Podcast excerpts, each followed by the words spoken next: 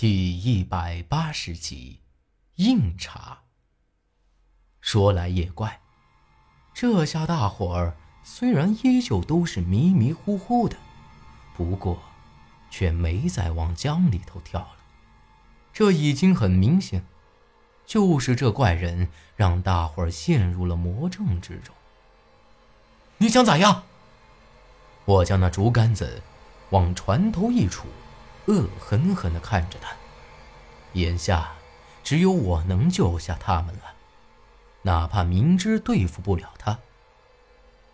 我来接你，你这么快就忘了？我说过，咱们才是一起的，何苦要为了这些人让自己难受呢？嗯？他不慌不忙地说道。这话我倒是没忘。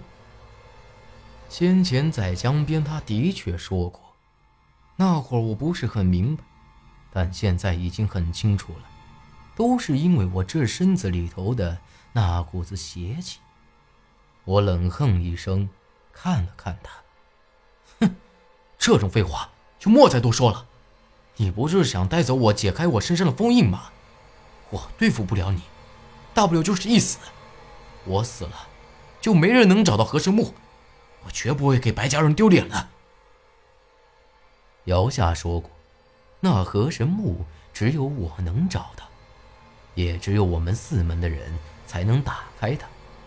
这是我唯一的筹码了。对付鬼门来说，这也是最厉害的筹码。这话一说，他倒是愣了愣。不过，因为他这张脸实在是太过于恶心了。我也不晓得他到底是个啥表情，只能看到他鱼泡一样的眼珠子转动了几下。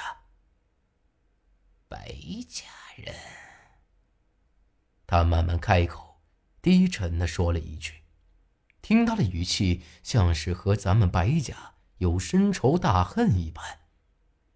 我倒要看看你们白家能有多大本事。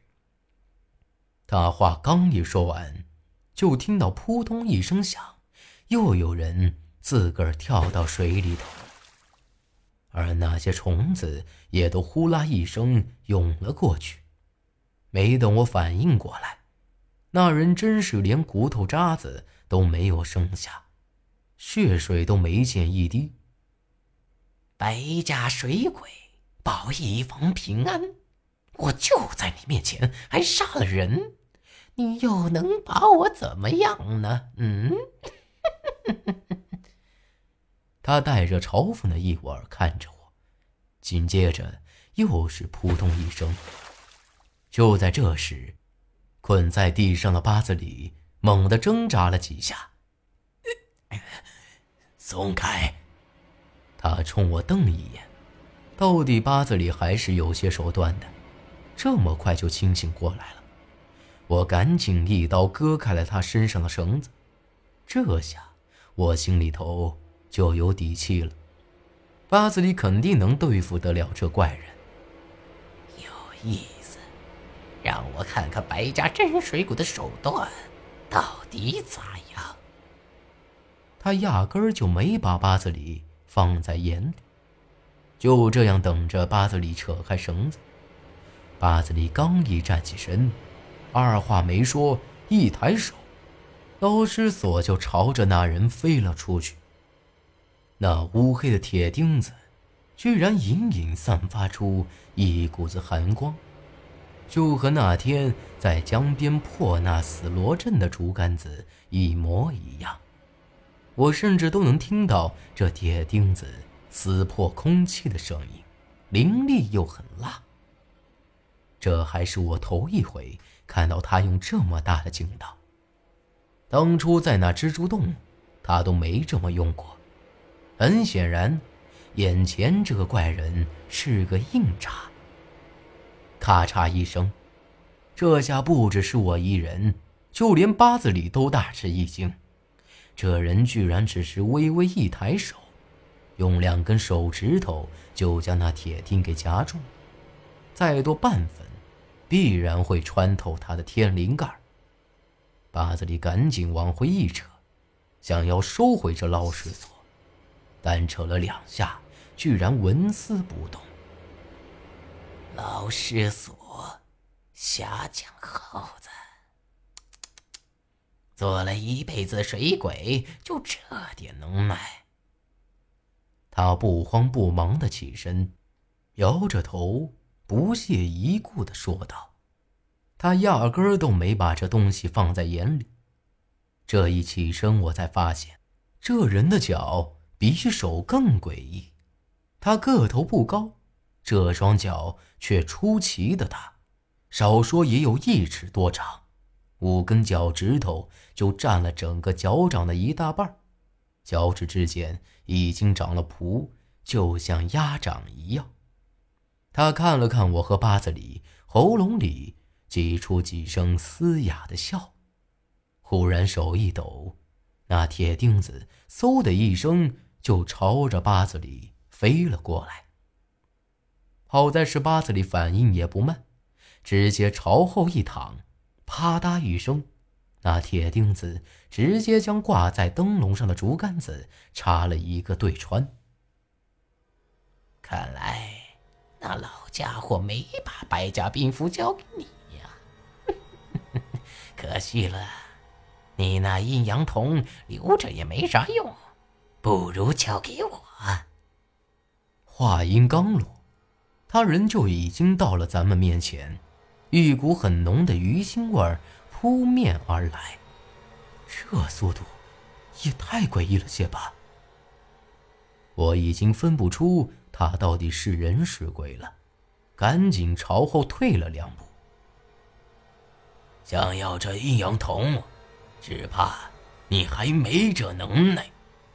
八子里也不甘示弱，即便是刚才已经是算败了一阵，气势。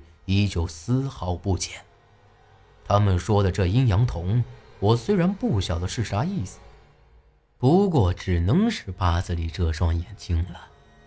他亲口说过，这才是咱们白家最值钱的东西。猛然间，萧然发出一声凄厉的嘶叫，直接朝这人扑了过去。当心！八子里刚喊了一句。萧然就已经飞到了这人跟前，这人猛地一转头，萧然就像是受到了重重的一击，砰的一声飞了出去。而就在这同一时间，我明显看到这人浑身冒着黑气，一股极其阴寒的气息弥漫开来。萧然本来就是一只厉鬼，尤其是经过了那蜘蛛洞的时候。他的阴寒之气，更不是一般的厉鬼可比的，但在这人面前，压根儿就不值得一提。